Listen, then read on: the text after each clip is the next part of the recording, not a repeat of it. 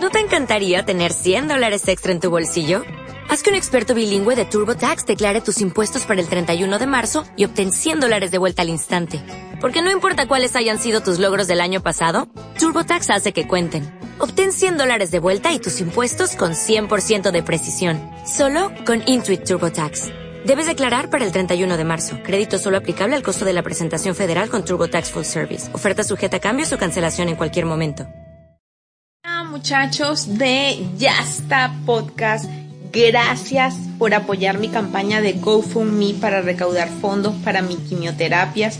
Muchachos, todavía falta mucho para llegar a la meta, así que de todo corazón, muchísimas gracias por su apoyo. Un saludo muy, pero muy especial a mi queridísima Bonnie. Me encantas, Bonnie, te adoro. Mm. Bye. Hola chicos, ¿cómo están? Yo soy Jeffrey Yo soy Nati. y, esto, es Ya está. Ya está. Presentado por K4 Media Studios. Hace tus sueños realidad. Barbijo Center. Síguelos en Instagram, Barbijo Center. Cremo Chicha. Síguelos en Instagram, Cremo Chicha. Ok, ok, estamos acá de vuelta, estamos empezando este nuevo episodio con, mira, Emparaditas. empanaditas, cortesía de Mis manitas. K4 Media Studio y las manitas de ella. ¿Ah? Yo decía, bueno, entonces estás ya que cuatro media. Bueno, somos la pero- misma gente. Bueno, somos la misma gente.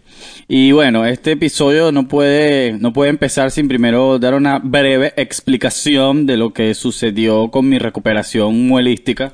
Ay, sí, se complicó todo, chicos. Bueno, por suerte tuvimos episodio la semana pasada, pero recuerden que la semana antes pasada no hubo episodio precis- precisamente porque Jeffrey se había operado. Claro. Para el momento en que nosotros grabamos el episodio anterior, Jeffrey tenía exactamente cinco días de operado. Resulta que eso fue un día sábado. Y el domingo, a la mañana, como a eso de las 8, nosotros ese día nos acostamos tardísimo, tardísimo, súper tarde. Este, y como a eso de las 8 de la mañana del día domingo, Jeffrey se despierta. Bueno, no, Me desperté, él no pero podía no. ni hablar. El exorcista de sangre. Él no podía hablar, o sea, imagínense esto, estamos durmiendo, primero que estábamos amanecidos.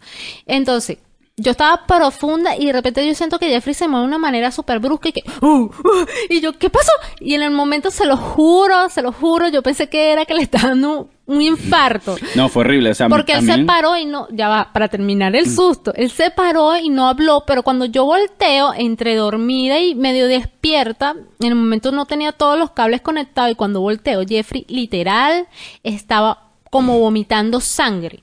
O sea, ustedes no se imaginan y yo no les voy a mostrar esa imagen tan grotesca porque yo tomé fue, foto y todo. O sea, a mí nunca me había pasado eso, de verdad. Ah, eh, no, es que por favor. Que era lo que ¿a estamos hablando, que cuando uno tiene recuperaciones, uno trata de estar así todo, esto te dan el día tal, no hagas esto, no hagas aquello, y todo demasiado derecho, y es cuando te pasan las vainas, o sea, porque yo veo gente que se saca la muela y tú lo ves al- apenas se sacó la muela y ya al día siguiente está fumando y vaina y jodiendo, está tomando cerveza y toda vaina y joden. Y yo que estaba chamo, yo estaba así demasiado derechito, haciendo todo. de Yo lo repente- tenía derechito. de yo lo tenía repente, no sé qué pasó y empecé, eso fue horrible, o sea, Sí, bueno, entonces para, para, para terminarles de explicar el cuento, entonces cuando yo volteo, el, hombre estaba prácticamente vomitando sangre, yo en el momento me asusté, de verdad, y yo, o sea, lo, en el momento en el microsegundo pensé, le estaba dando una vaina. en el microsegundo lo primero que Sí. pensaste fue, coño, nos quedamos sin podcast, porque quién va a editar. No, ¿quién va a estar yo no estaba pensando en eso. Y ustedes también ratones, ¿están claros? Bueno, pero a todas estas, este, ahí al microsegundo después, yo dije, fue la muela. Enseguida le dije, botaste el coágulo. Y efectivo, eh, Jeffrey botó el coágulo que ya se le había formado, que ya tenía cinco días con él acompañándolo. Y escribimos rápidamente al, odontólogo, a la gente que se encargó de esto. Y por suerte se, se hicieron cargo. Y bueno, la cuestión es que cuando él ese día bota el coágulo, la- no paró ahí. O sea, la, la botadera de sangre no paró ahí. Estuvimos todo el día domingo conteniendo a Jeffrey.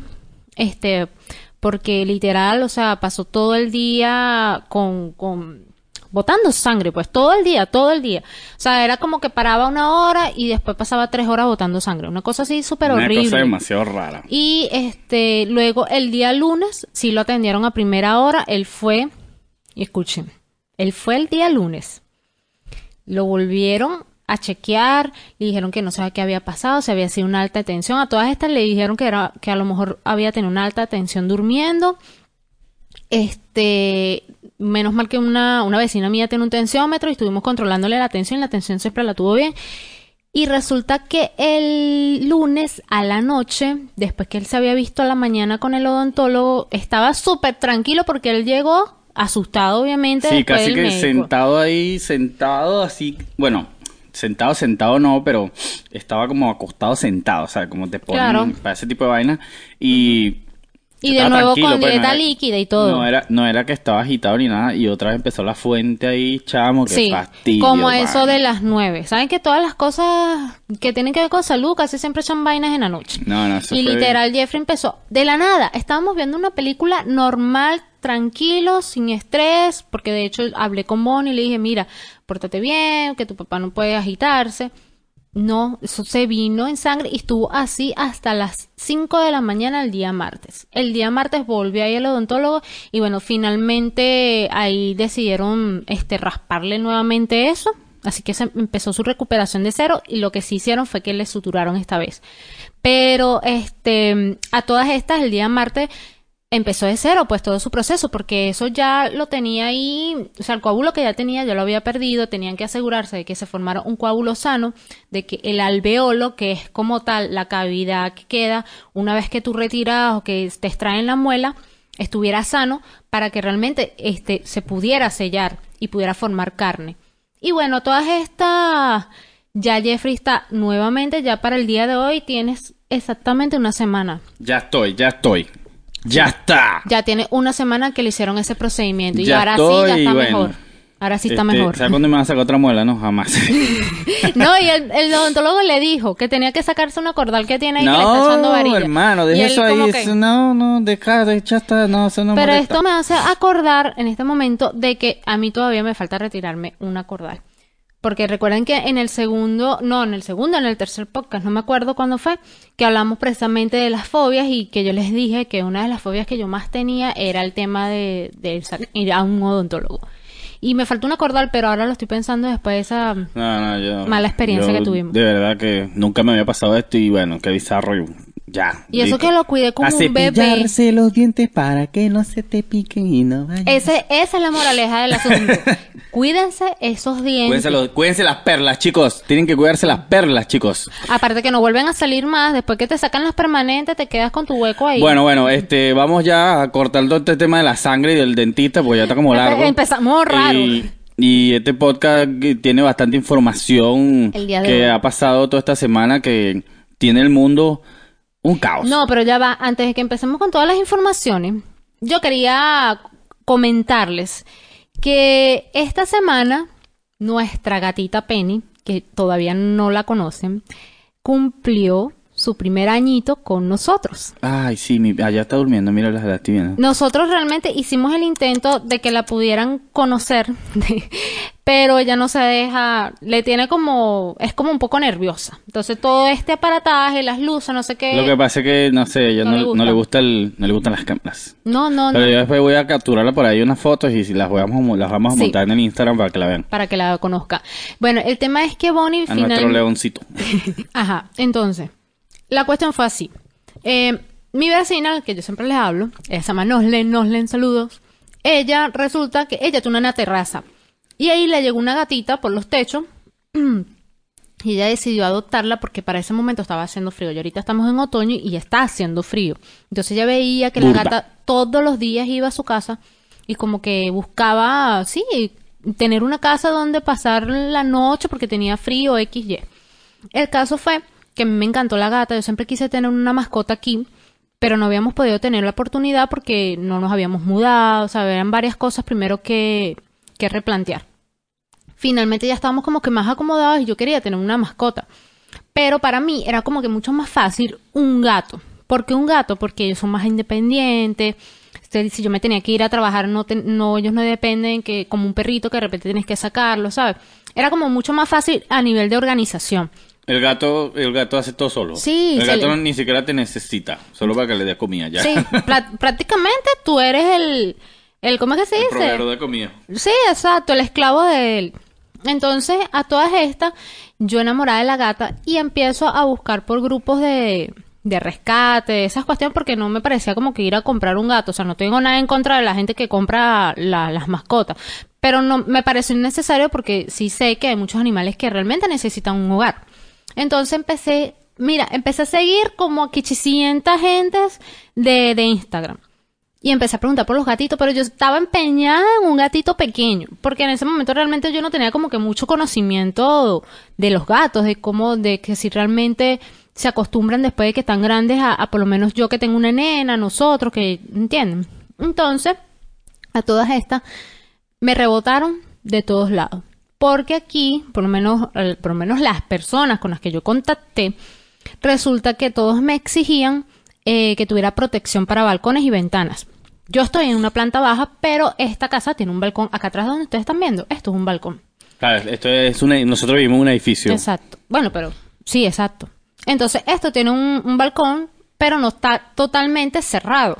Entonces, ellos me pidieron esa protección, yo la coloqué, pero ellos como que no les convencía. Yo no sé qué misterio No, yo había. quería que pusiéramos una jaula de Jurassic Park con 10.000 voltios de corriente para que el gato no se saliera de la casa. Dale, Sí, boludo, yo, dale. Le, yo le decía, pero ven a visitarme. Una malla, por- una malla y ya está. O sea, por- sí, porque aparte ellos querían, ellos necesitaban, o mejor dicho, como ellos querían era venir a la casa y yo les decía, sí, vengan, constaten de que ciertamente eso está bien. sí, queremos ver si puesto". ustedes son buenos padres, cómo son, si no están locos, si son Sí, mm, sí, era bizarritos, qué música les gusta. Fue complicado, fue complicado realmente el tema del gato. Bueno, yo me deprimí, tuve como tres días deprimida, yo hasta lloré, ¿verdad, Jeffrey? Yo hasta lloré, porque yo decía, Dios mío, yo que tengo las ganas de adoptar un gato, de darle todo mi amor a un gato. Lo que pasa es que uno viene, uno viene, uno viene de en Venezuela, que tú en Venezuela vas a adoptar un gato y te lo, lo, lo dieron y ya, pues. Sí, Aquí el claro. proceso es más, más delicado.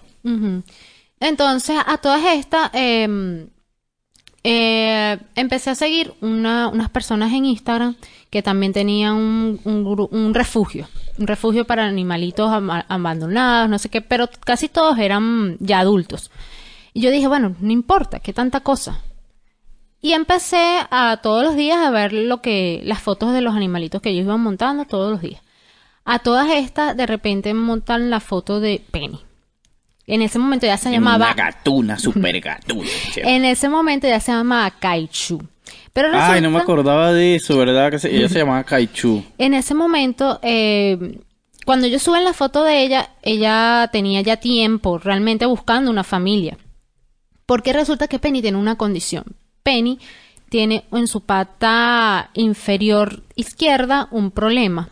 Que resulta que la tiene, ella cuando la, van- la, la encontraron, este grupo de rescate la encuentra, ella tenía esa pata partida en tres partes. Sí, se ve que estaba jodiendo por ahí en una casa y se cayó mal y se partió la No, pata. quién sabe qué, qué pasaría. La tenía partida en tres partes y ya tenía aproximadamente 10 días con la pata partida así, de esa manera. Tenía una infección muy grave, entonces eso fue lo que me explicaron a mí después cuando yo fui hasta allá. Entonces, todos, todos, todos querían, todos los que la veían y, atendían su caso decían que lo, lo que tenían que hacer, lo, que ellos recomendaban era amputarle la pata. Y esta gente de verdad que luchó contra viento y marea hasta que consiguieron un veterinario que sí logró eh, operarla y salvarle la pata. Yo no sabía, sino que me enamoré de la gata y yo pregunté de una vez por la gata. Y ya la gata era una gata adulta. Y yo dije, ¿por qué no darle la oportunidad? Ellos también nos pueden dar amor. O sea, me abrí como que totalmente. Y yo siento que precisamente como me abrí a esa situación fue cuando ya realmente llegó la gata a mi vida. Porque yo estaba empeñada en un gato pequeño. Y no necesariamente tienes que tener un animal que viene pequeño, también puede ser un animal que encuentres en la calle, un animal adulto, como fue mi caso. O sea, eso es lo que yo quiero darles a entender. Yo fui hasta el lugar, apenas yo llegué, yo dije, yo voy por Penny, o sea, por Kaichu en este caso, voy por ella. Yo no le dije nada a Jeffrey, porque aparte Jeffrey tiene otro tema, que Jeffrey es alérgico. De hecho, ahorita está con un poquito de alergia. Jeffrey es alérgico y Jeffrey me dijo, no, no podemos tener un gato porque yo tengo alergia. Y ya yo había como que... Qué ladilla, chamo. Yo soy de toda mierda alérgico, no sé Sí. qué, no me curé la muela, no jodas, huele Bueno, fastidioso. a todas estas, el enfermizo. Sí. A todas estas, yo, le, yo empecé a investigar y, y vi que muchas veces el tener una mascota incluso ayuda con el tema de las alergias porque te hace como que reforzar un poco las defensas en cuanto a eso. Yo no le dije a Jeffrey. Yo agarré mis cosas en complicidad con mi vecina y me fui a buscar mi gata. Cuando yo llego a ese lugar, yo no veo la gata. Yo me asusté horrible y, vengo y le digo a la muchacha, mira, lo que pasa es que yo vi esta gata y yo quiero esta gata. Y me dice, ay, no, pero es que ella es una gata especial. Bueno, déjame buscártela. Cuando me busca a Kaichu, bueno, a Penny, que era Kaichu en ese momento, me la saca. Yo, eso fue amor a primera vista. Amor a primera vista, yo no lo dudé. Pero el tema era que yo no sabía que era tan grande cuando me la saca. Era enorme, era enorme, porque Penny es grandísima. Y yo que- soy enorme, mamá. Sí, y Penny apenas tenía, ya estaba recuperada de la operación, pero todavía se veía que estaba en ese proceso, porque no se dejaba tocar bien la pata, cosas normal de, de, de por, por el trauma que pasó. Y bueno, yo me la traje, yo me la traje, y Jeffrey cuando llegó se da cuenta que, que, que estaba la gata aquí, Jeffrey, ya yo sabía, tú te saliste con la tuya, te saliste con la tuya. Y enseguida le gustó, Penny, bueno, sí costó un poco la, la adaptación, Penny estuvo como 15 días un poquito, así, como que en, en eso de querer salir, pero es normal, en los gatos eso es normal. A mí, a mí de verdad me dio un poco de susto porque, o sea, yo nunca había tenido un gato. Y yo no sé mucho de gatos, pues. Y yo sé que los gatos hay algunos que son medio... Son como Ariscos. no les gusta que los toquen. Y bueno, y más un gato grande Que ya tiene sus mañas, ya tiene una personalidad que formada. yo dije, verga, no voy a rajuñar a Bonnie o me voy a rajuñar a mí o se vuelve muy arisca. Pero no, chamo. Esta gata es un amor, pero es la gata perfecta para nosotros. Sí, súper tranquila, de verdad que se fue dando poco a poco. Yo al principio estaba muy asustada, le hicimos hasta terapia musical y todo porque yo tenía que salir los primeros días que la adopté, tuve que salir bastantes veces y le dejaba música como para que se sintiera acompañada, este, también para que se adaptara porque el ritmo de vida de nosotros acá es un tanto agitado, pero nosotros somos músicos, entonces Jeffrey a veces está grabando, no hace un mayor escándalo aquí, pero sí, o sea, quisiera, o sea, quería que ella se adaptara a eso. Al igual como cuando tuve a Bonnie, yo ponía mi música igual que la gente dice, no, no pongas música, que todo bajito. No, yo acostumbré a mi muchacho con su escándalo, con su cosa normal, porque cuando tú quieras hacer tu vida, entonces el muchacho no te duerme. Bueno, por ejemplo, ahorita nosotros estamos grabando esto y está durmiendo ahí como que... como si nada, como si nada. Tanto enrolle.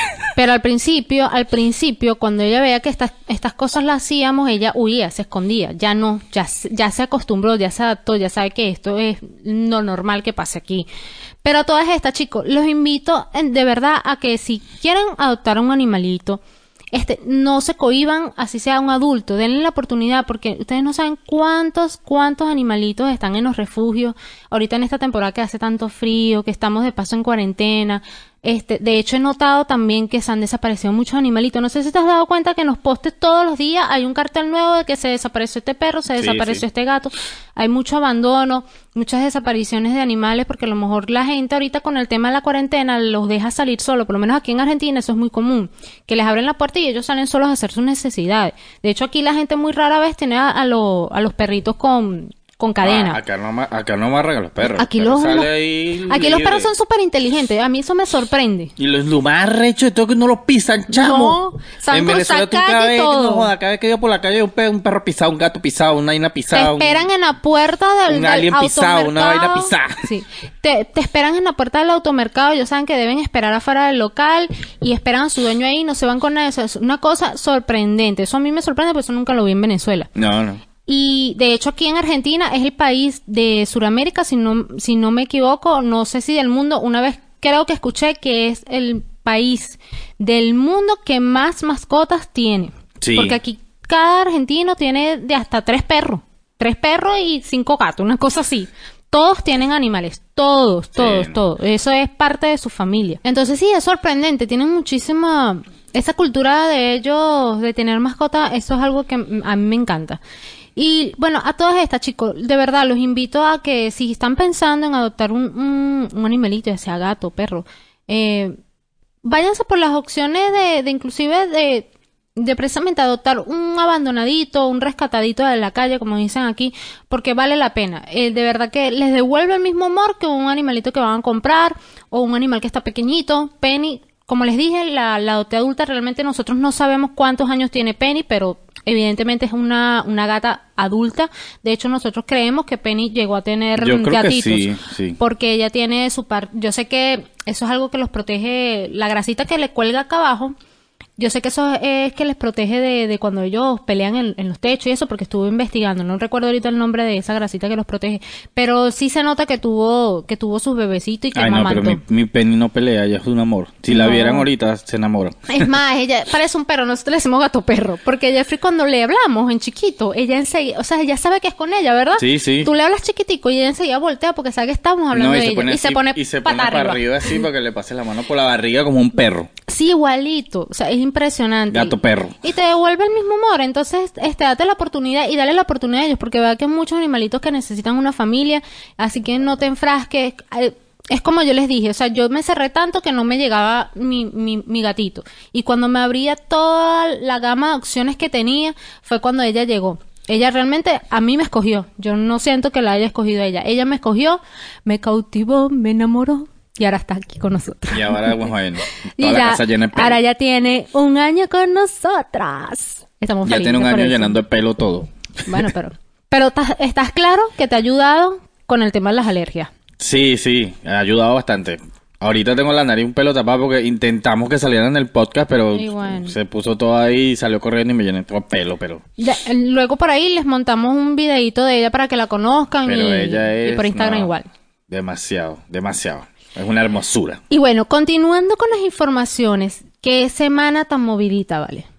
Mira, esta semana de verdad que fue una semana totalmente explosiva en todos los aspectos. No, no, no. En información, en acontecimientos, En acontecimientos históricos, en, además. en todo. O sea, uno de ellos eh, fue el, el muy nombrado lanzamiento de SpaceX, porque les digo de una, o sea, muchos dicen que el lanzamiento de la NASA. No, no es de la NASA, es de SpaceX.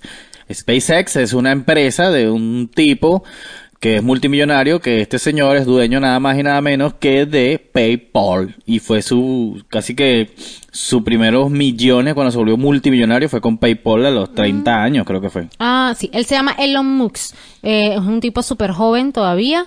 Este, yo estuve leyendo un poco de él, pero sí, lo interesante que tú estabas comentando es esto, porque no sé si sabían, pero tienen, tenían muchísimo tiempo que no mandaban a nadie al espacio porque literal la NASA se está quedando sin recursos. ¿Por qué? Porque las naves que ellos utilizaban, recuerden que cuando las enviaban al espacio, luego todo, acuérdense que eso es un, como un propulsor, un propulsor. Y eso, este, cae luego al mar, ya eso es chatarra. Eso es inservible. O sea, el tema, el tema básicamente de eso era que la NASA tenía mucha pérdida a la hora de un lanzamiento. Exactamente. Y este tipo llegó con una idea tan, innova- tan innovadora. Aparte, el equipo que, que, que recaudó son todos puros...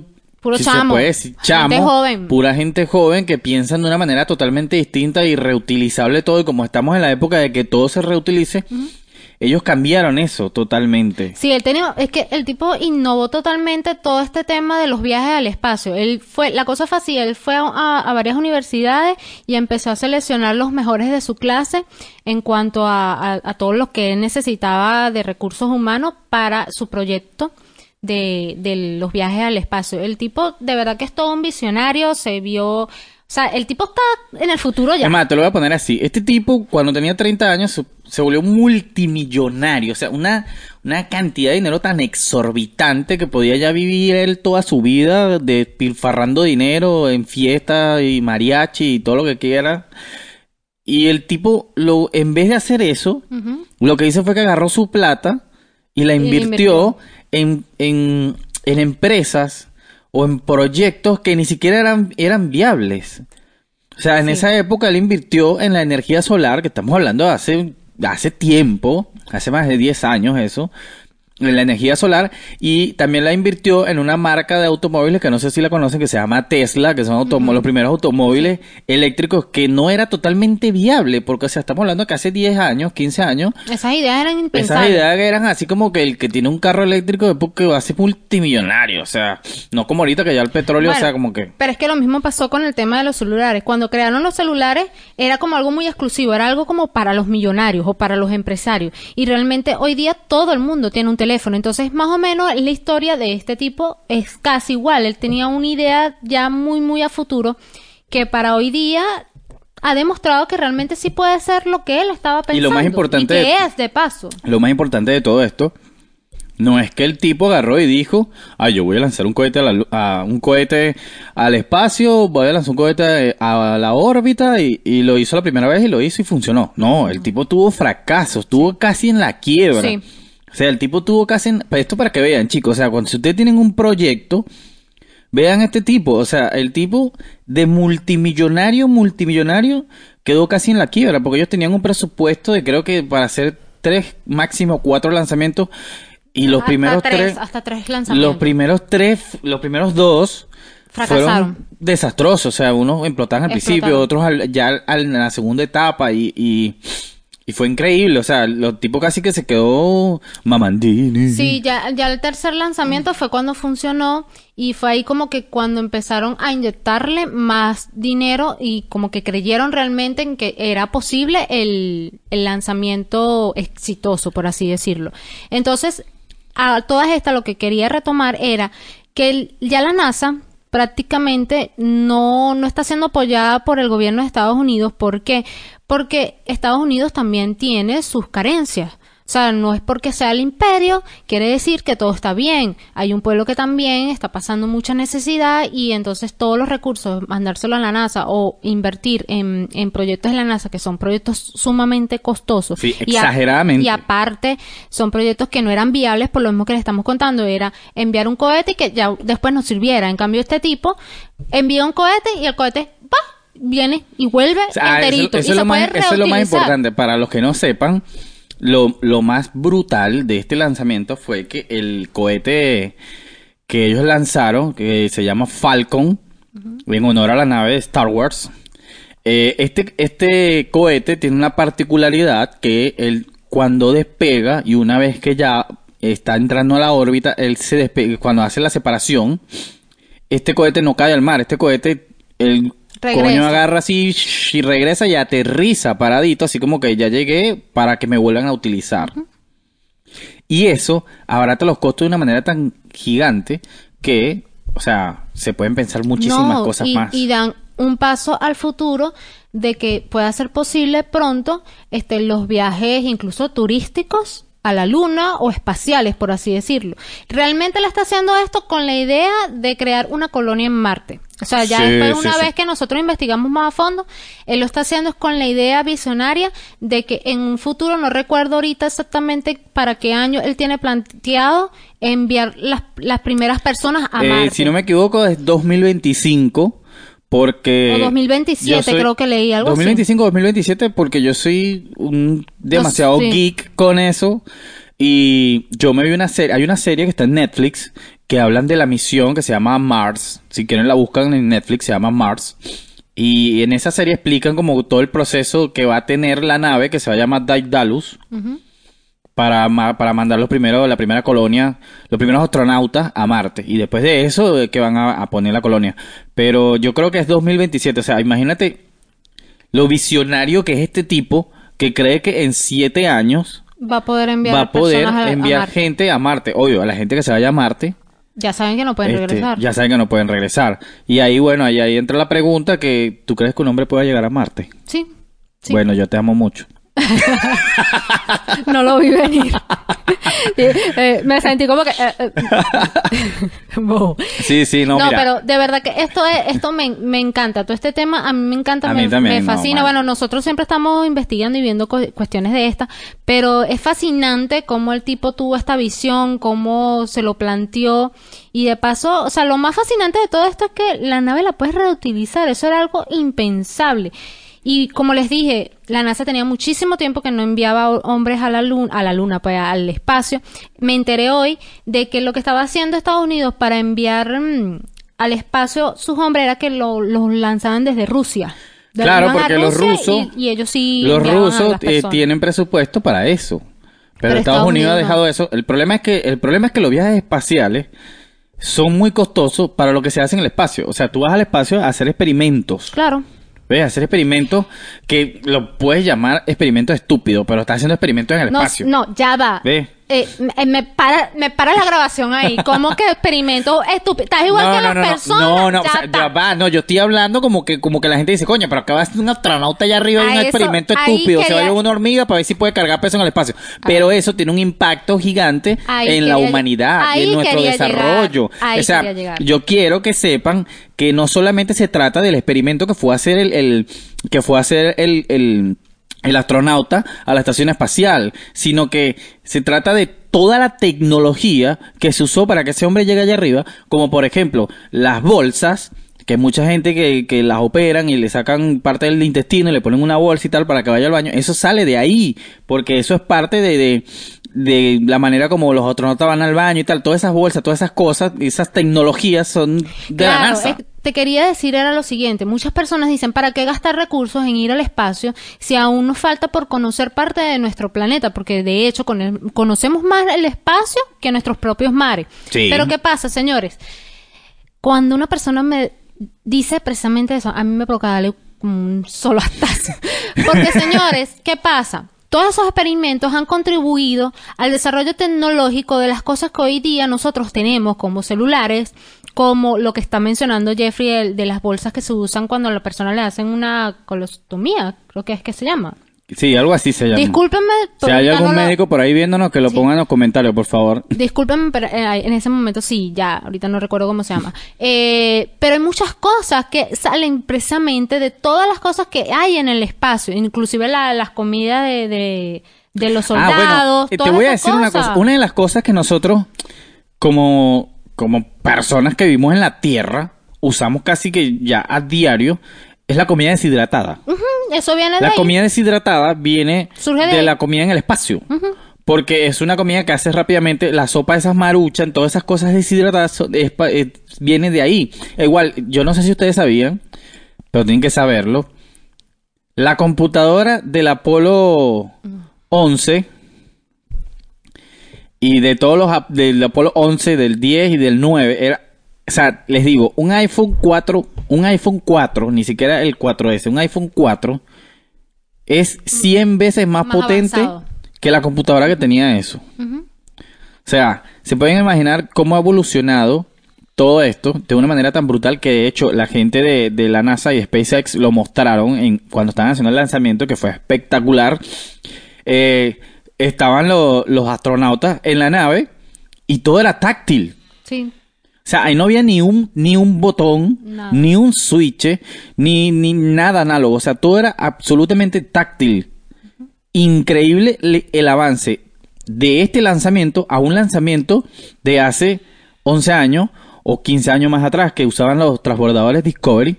Que eso todavía son computadoras tipo las de, las de un avión, que no es táctil. O sea, esto es una vaina como que tú tengas un cohete y todo lo manejes con una tablet.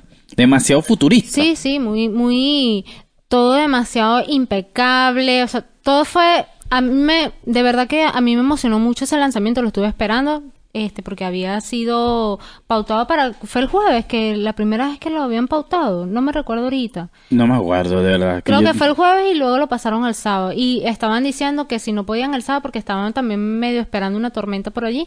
Pero no, al final, bueno, se pudo lanzar el sábado y, y fue exitoso. De verdad que tienen que tomar en cuenta que todos estos avances que se está haciendo a nivel del espacio nos contribuye a nuestra, a nuestra, a todo lo que nosotros utilizamos hoy día, pues, a nuestra tecnología que usamos aquí a nivel terrestre. Hay que pensar, hay que pensar, yo lo veo de esta manera, yo porque soy muy geek, pero hay que pensar más allá de que, ay, mandaron un hombre al espacio, o sea, estar en el espacio implica muchísimas cosas. Sí. Que y un no- gran esfuerzo. muchísimas cosas que para nosotros son normales en la Tierra.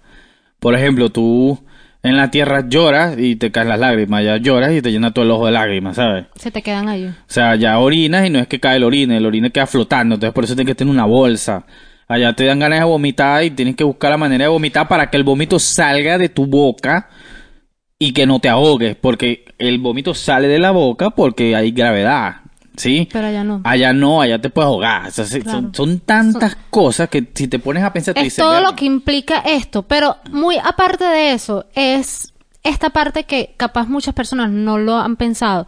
Es totalmente aplaudible y admirable que hoy día, con toda lo que, o sea, con todo lo que está pasando en el mundo, todavía haya personas que se atrevan a pensar tan en grande como pensó él y que se atrevan a cumplir los sueños como lo hizo él. Eso es admirable, es bonito, porque hoy día muy pocas personas de verdad se comprometen con la humanidad a hacer cosas en grande, que involucren a un todo. Porque esto, de hecho, si lo vemos desde este plano, es también un poco buscar la supervivencia de la raza humana a través de lo que les comenté al principio, de enviar una colonia a Marte. Esto es en búsqueda de eso, porque para nadie es un secreto que la Tierra es un país, es un país, es un planeta que va a agonizar, como todo, porque todo tiene una vida, todo empieza y todo termina. Todo tiene un ciclo de inicio y un ciclo Claro. final. Entonces, véanlo de esa manera, no piensen como que, ay, no, hay mucha gente muriéndose de hambre. Por favor, yo quiero que yo quiero que eviten los comentarios, he visto Sí. muchos comentarios, a mí de verdad a mí me da una arrechera gente que pone caña, pero estos están lanzando un cohete para la luna y la gente en África se está muriendo de hambre. Pero mírenlo de esta manera. Con todo el dinero que ese tipo invirtió para eso, ¿verdad? Salva muchas vidas también. Porque él agarra todo su dinero y se lo da a las personas pobres y viven un día, dos días y ya, y se acabó ese dinero. Entonces, otra vez después, ¿qué, qué pasa? Igualito van a seguir en la pobreza. Disculpen. Igualito van a seguir en la pobreza. Entonces, esa no es la idea. La idea es que realmente las personas se preparen a través de sus recursos. Claro, aquí ya estamos cayendo como en otro tema. Sí, sí, Pero sí. la idea es esa, que se apoyen este tipo de proyectos, porque realmente traen avance a la humanidad. Eso es lo, en conclusión, lo que yo Y quiero lo decir. más importante de todo que había mucha gente, hay mucha gente que dice que, que el hombre nunca llegó a la luna, que eso es mentira, que la teoría, las teorías conspirativas. Yo en lo personal no lo sé, Rick, pero esto que pasó, ya después de todo eso, estamos hablando de otra cosa. Un, un- una, no sé, un giro tan brutal, una volada de peluca tan grande que, que tú estuviste ahí en vivo, ¿sabes? Estuviste en vivo viendo las cámaras, viendo los tipos ahí No, despegando. Y el tema también que mucha gente empezó a, con las bromas era que evidentemente la Tierra es redonda. Y bueno, también Se eso, notó. también ¿O eso, no ese es otro punto, pero es que lo, eso es lo más brutal de todo, o sea, tú viviste, eh, viviste el momento a momento en vivo a través de un streaming que hizo eh, la, La NASA, NASA. que estuvo espectacular, de hecho, y mucha gente también Súper lo- prolijo todo, este todo. Es, es increíble, o sea, estuviste desde que a mí me encantó cuando despegó, cuando iba despegando sentí un miedo así como que coño, que salga, que no vaya a explotar esta vaina. Y después cuando ves que sale, que se está alejando de la Tierra, o sea, todo eso tú dices, verga. Hay que, hay que, hay que aplaudir porque de verdad es, sí. es un logro que tú dices, verga, no, ya, esto es otro nivel, Es un logro del tipo, pero también es un logro de la humanidad. Definitivamente, claro que sí. otro level. Sí. Y pasando a Bueno. otras cosas. Aparte de eso, ese día fue un día demasiado loco Y porque teníamos seguimos. teníamos dos caras de, de la moneda de Estados Unidos. Ah, ya va, disculpa. Aparte que se nos, ah, se nos olvidó mencionar que con todo y esto, esa gente hizo un... O sea, envió al espacio personas que estábamos en plena pandemia. Claro, ellos pasaron por un proceso de cuarentena, pero es que nada los detuvo. Nada los detuvo. Bueno, pero lo que les quiero decir es lo siguiente, o sea, Estados Unidos está viendo una doble cara porque en, ese momento del lanzamiento y de la cosa y de no sé qué, hubo un quilombo en Estados Unidos, que todavía lo hay, con este señor que Eh, salió un George- video. George Floyd. George Floyd.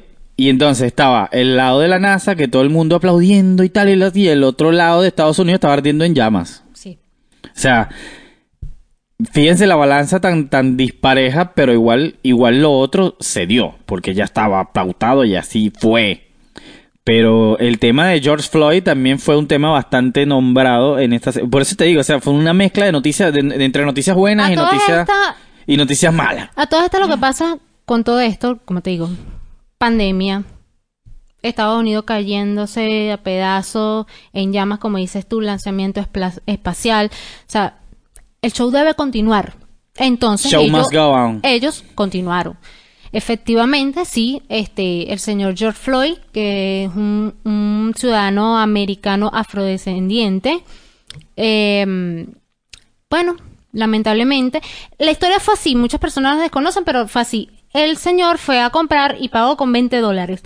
Y la persona que recibió los 20 dólares, el vendedor, en el momento le pareció que los 20 dólares eran falsos. Y lo comunicó a la policía. La policía fue al lugar y lo arresta.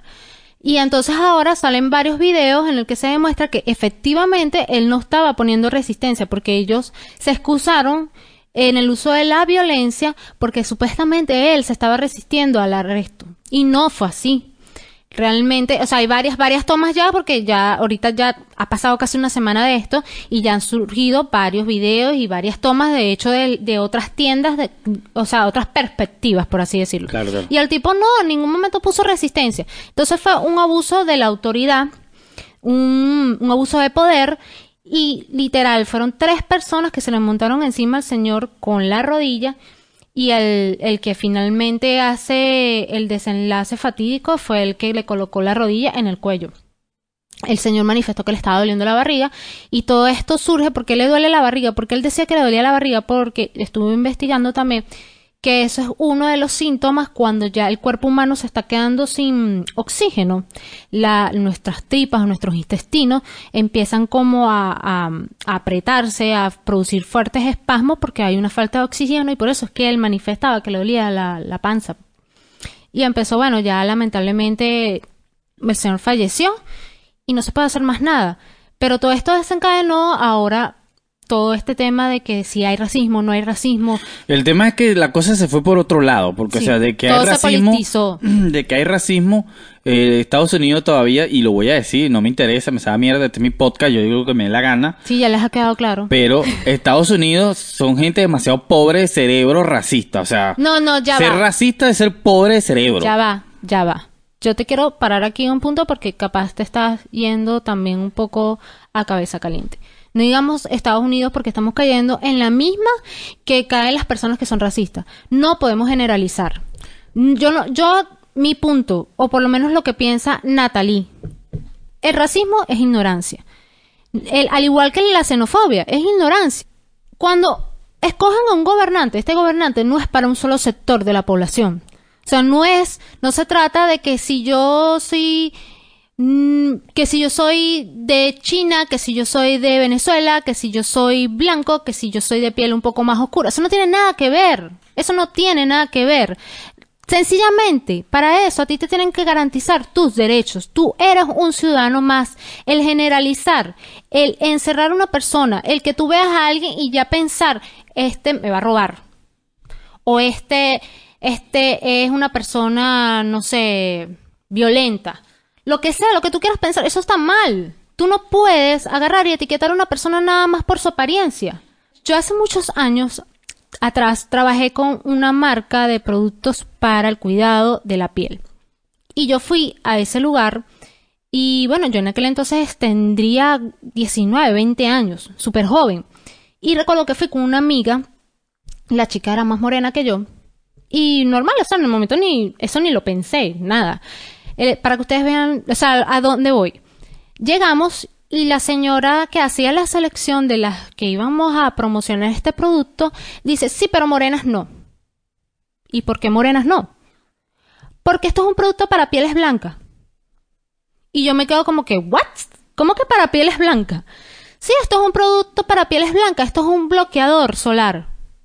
Ajá, y, las personas que son un poco más oscuras que yo, que no necesitan cuidado. O sea, es una idea totalmente animal, ignorante. Todos los seres humanos sentimos, padecemos, todos tenemos las mismas condiciones a nivel de tu cuerpo, todos necesitamos cuidados, todos necesitamos salud, todos necesitamos comer, todos necesitamos educarnos, o sea, por favor, yo me quedé Sí, sorprendida. hay una, hay una creencia. Lo que pasa es que eso no es de ahorita, Natalia. O sea, estamos hablando de que esto viene de hace, de hace un cuñazo de años, que la gente es demasiado clasista y racista en, en todos los sentidos.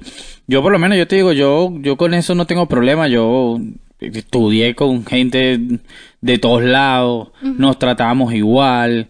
Eh, en un, en una sola vez me pasó que, que me hacían, pero ya, ya esto no es racismo, sino más bullying, que por mi estatura, porque yo era pequeño y tal, pero yo igual no le daba, no le daba importancia a eso y ya, y, y tenía mis amigos y, y estudiaba con gente de todo tipo y de todo, de todos lados, porque el liceo donde yo estudiaba había gente también extranjera, y, y no tuve problema con eso, de hecho, en muchos lugares en Venezuela, me, me parece extraño que te hayan dicho eso en Caracas, pero esa, No, sí, sí esa, esa es gente que también, no sé, como tú dices, es gente bruta, porque a mí me parece que es gente bruta. Pero uno siempre estaba en el liceo y hablaba, no, ¿qué pasaba, marico? No, ¿qué pasaba, negro? Ven acá el negro y tal, y la jodedera, y el negro es pana, y el, no, marico, el negro bur de pana, weón. Y ya, o sea, no, no tenemos esa malicia. Pero así es como empiezan las cosas, Jeffrey, porque fíjate, fíjate algo. Yo sé que a lo mejor es parte de, de nosotros como venezolanos la, la crianza que, que a- hay gente que dice, bueno, en Venezuela el decir no negra, mi negro, no suena mal, pero por ahí viene, empiezan las cosas, por ahí empiezan las cosas. Fíjense algo, y yo no seré la mejor mamá, nosotros no seremos los mejores padres del mundo, este, todos los días se aprende algo, pero yo por lo menos a Bonnie, este, sí le enseñé desde muy pequeña que no se debe referir a las personas que sean distinto color de ella, porque ella es muy blanquita y hay personas que son un poco, aquí le dicen morochita, personas más oscuras, que no se debe referir a las personas que son de piel un poco más oscura como el negro o la negra. No, no, ni, ni de buena manera ni de mala manera. Y de hecho me pasó algo con ella también en, en, en el jardín, en esta última, en esta última etapa de jardín, que ella, este, ella empezó su, su escolaridad chévere, todo bien, y ella tuvo un problema, un percance con una niña que era un poco más oscura que ella. Y yo precisamente, como siempre le dije, que no debería, no debía referirse a la niña de esa manera, yo le preguntaba, ¿quién es hija? Y ella no hallaba la forma y manera de decirme, o sea, de describírmela. Porque ella me decía, mami, es que es una, una que tiene el pelo onduladito, no sé qué. Este, ella no hallaba como que decirme algo que la identificara como tal. Y yo, entonces yo le dije, mami, pero ¿qué pasa? Entonces me dice, es que a lo mejor tú me vas a regañar porque ya tú me has dicho que no se debe referir así a la gente. Y ahí fue cuando yo entendí que ella lo que me quería decir era que era una nena un poco más oscura. Entonces, claro, a lo mejor eso, ella no sabía cómo enfrentar esa situación.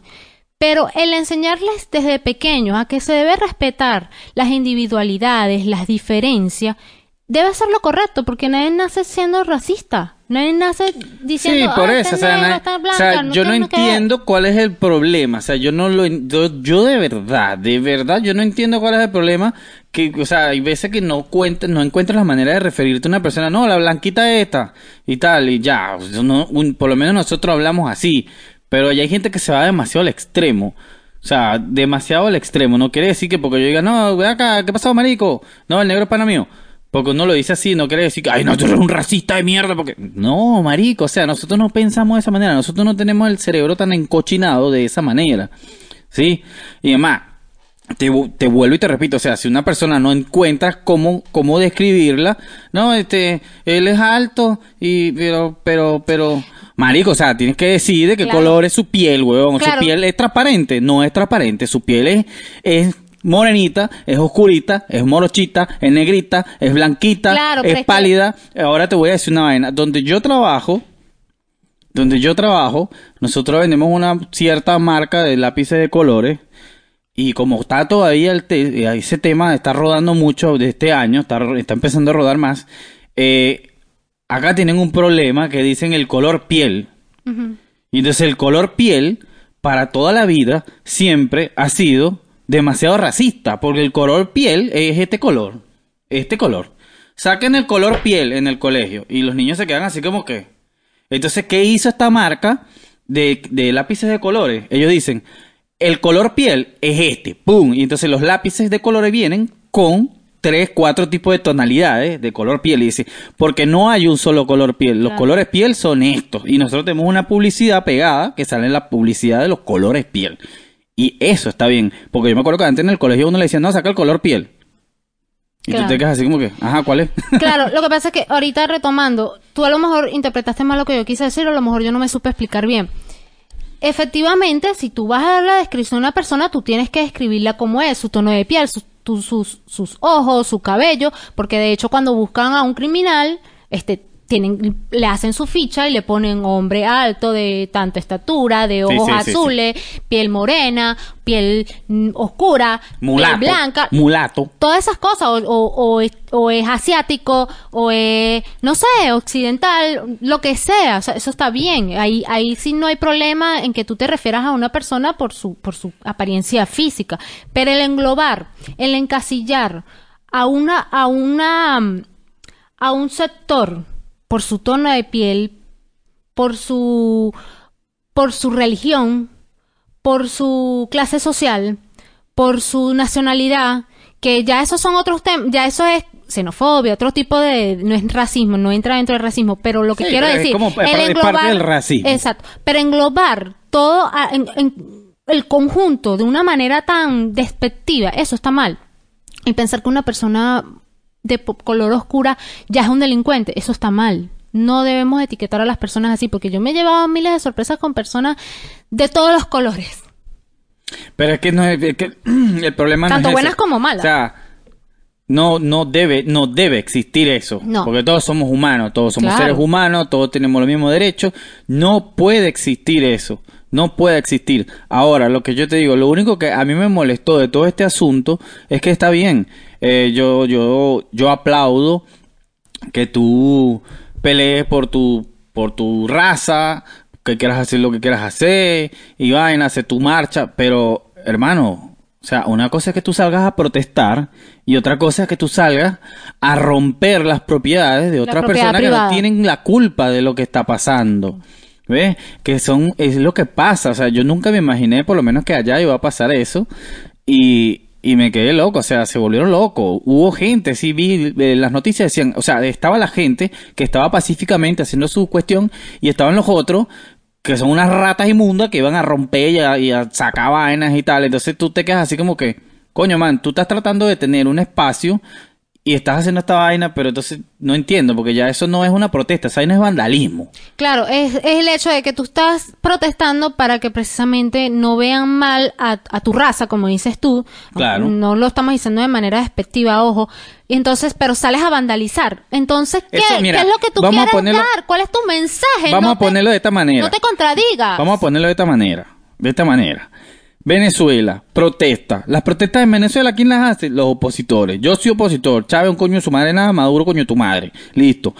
Pero, chamo, los Maduro, coño tu madre, que son lo- los mismos opositores, también se ponen en ese plan de que yo voy a protestar y van y le rompen el negocio al, panadero, van y le rompen el negocio al otro, van y saquean al otro. Como que si esa gente tiene la culpa de que el tipo esté montado ahí, entonces tú estás peleando por unos derechos, pero tú también eres un delincuente. O sea, tú te quedas así como que, what the fuck, ¿qué mierda estás peleando? Yo digo, siempre digo esto, que arda la ciudad, pero no lo digo de, de manera literal. Que arda la ciudad es que tú te hagas sentir, pero no a través del vandalismo. Porque entonces estás, que, te estás cayendo en coherencia.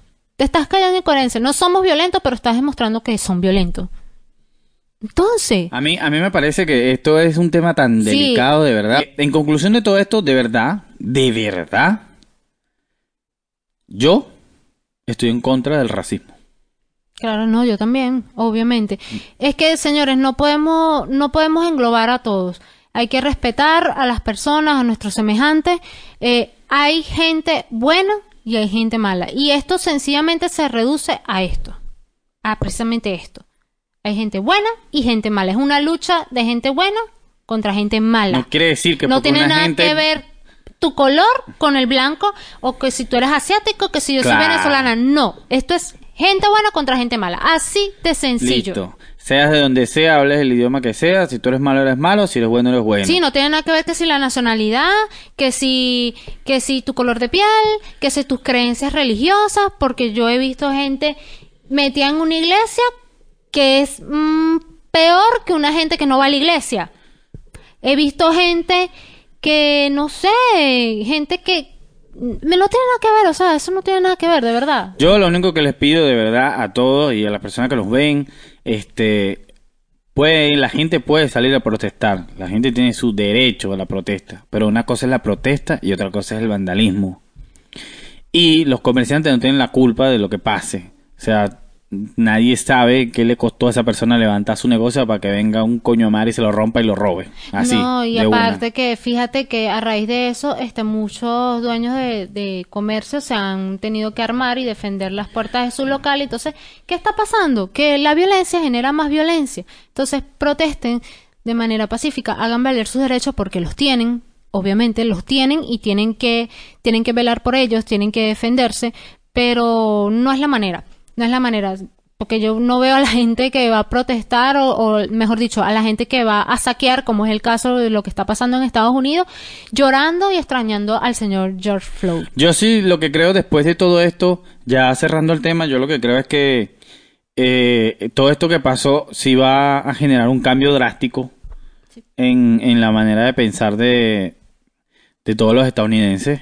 Y sí va a generar un cambio drástico porque de verdad creo que es la primera vez en la historia que se ve un desmadre como este. Sí. Así que creo que va a tener su fruto esta, esta gente que estuvo protestando pacíficamente.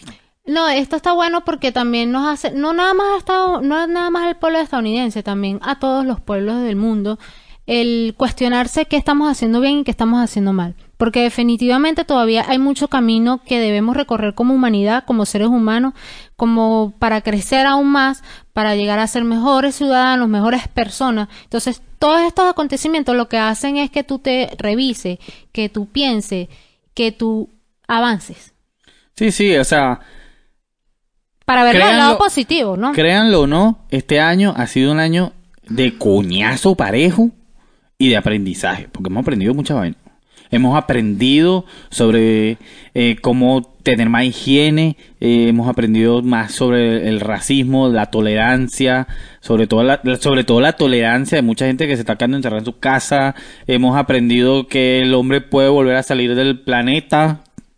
Eh, Todos los días hay algo nuevo, Jeffrey, o sea, que es impresionante. increíble todo lo que hemos aprendido. Este, yo veo que hay gente que dice, yo lo voy a poner así, hay gente que dice que, que el 2020 es una mierda, que este año de mierda ha pasado de todo. A mí me parece, y yo le dije a ella el 31 de diciembre, le dije, el año que viene va a ser nuestro año de hacer muchas cosas y de, y de lograr muchos proyectos. Nosotros hemos logrado muchos proyectos a pesar de todos los contratiempos que hemos tenido, pero lo hemos logrado y yo creo firmemente y sigo creyendo que este va a ser nuestro año, porque este año, a pesar de todos los tropiezos que tiene, tiene algunas cosas que están bastante buenas y que hay que aprovechar para, para crecer más como, como seres humanos y como humanidad. No, y que es, es precisamente esa lucha de, de cada día, de la sobrevivencia ante las cosas malas. El ser humano no es una especie que, que se entrega, sino que cada día se reinventa más y de las dificultades saca algo nuevo. Yo quiero recomendarles a ustedes, eh, antes de terminar esto, que se suscriban al canal de Ya está, por favor. Vamos a pedírselo, vamos por a pedírselo. favor. Por reza, favor. reza. Por Por, favor, favor, suscríbete al canal. Escúchame, sí, tienes que suscribirte al canal para que te lleguen las notificaciones. Te pones ahí, suscribir, campanita. Te llegan las notificaciones de cuando montamos videos nuevos. Eh, montamos videos todos los sábados. Ahora, todos los sábados a las 17 horas, Argentina, que viene siendo las 5 de la de tarde. la tarde acá en Argentina Sí. y a las 4 de la tarde de Venezuela. De Venezuela, sí, hay gente que nos ve en Venezuela. Saludos a todas las personas que nos ven en Venezuela. Saludos a la gente de Que Turmero. por cierto he visto que, que nos han dado bastantes likes en, en muchas fotos la gente de Venezuela, porque el Facebook nos dice. Eh, saludos a todos. Estamos muy agradecidos de verdad por, por toda la gente que, que ha dado buena respuesta. Pero tú que nos estás viendo, que si llegaste aquí, no sé cómo, un wherever ahí viendo un montón de videos y llegaste acá, ¿verdad? Dale ahí suscribir. Eso no, No se te te va a cuesta caer la mano. no te cuesta Dale nada. suscribir, campanita y yo te voy a anotar aquí en la lista para que vayas, para que seas miembro de la gente que se va para Marte, hace una nueva vida, ¿sí va? si no te suscribes no vas a amar. Y bueno, también tienes que seguirnos en Instagram, que nuestro Instagram es ya está, está piso, Piso podcast. Ahí siempre estamos colocando cositas. eh, Recuerden también que estamos en Spotify y Apple Podcast como ya está podcast. Exactamente. Y bueno, por ahí nos pueden escuchar. Los estrenos son simultáneos, como ya saben. Este, estamos Ah, por ahí. No, lo otro, este, mandarle saludos a nuestro canal aliado MSK Podcast. Eh, no, mentira. Otra vez. Lo otro, le queremos mandar saludos de nuevo a MSK Channels, que son unos amigos de canales aliados de nosotros, que también hacen podcast, hacen cover, pueden ir perfectamente a su canal, chequear todo el contenido que ellos les, les ofrecen. Y por otro lado, recordarles que ellos están haciendo una campaña de GoFundMe para la hermana de Adrian, que está enfrentando un proceso, un tratamiento ante cáncer. Y bueno, apóyenla con, con esa causa para que pueda lograr terminar todo su tratamiento. Ellos están haciendo esa recaudación desde hace un buen rato, pero todavía falta un poco más, así que vayan, échenle la mano, eh, dona aunque sea un dólar, lo que tú puedas y, y nada, y les manda saludos de parte de nosotros. Bueno, bueno, sí, saludos a los panas de MSK Channel que están ahí siempre montando podcast todos los Y siempre sábados nos también. mencionan, siempre nos y mencionan. están am- también en Spotify y en Apple Podcast. Eh, saludos para ellos. Eh, hacen unos covers brutales, de verdad. Si pueden, vayan a verlos. Están muy de pinga. Y bueno, nosotros eh, hemos llegado al final de este podcast, de este episodio que ya viene siendo el episodio número 10 de Ya está Podcast. Qué increíble, ¿no? Sí, y, ¿sabes? No fue nada fácil el tema del día de hoy. El tema del día de hoy fue Fue un tema demasiado complicado. complicado, pero yo hubiese querido tener más tiempo porque a mí me encanta hablar del espacio y los cohetes. No, y también lo del tema del racismo, que fue un tema bastante complicado porque al principio estábamos como medio dudosos de si hacerlo o no, porque la gente de verdad que no se puede decir nada porque se ponen intensos. También los tiene, la cuarentena los tiene pero ardidos. Pero bueno, ya. Señoras, nos vemos en el próximo episodio, así que... ¡Chao! ¡Chao!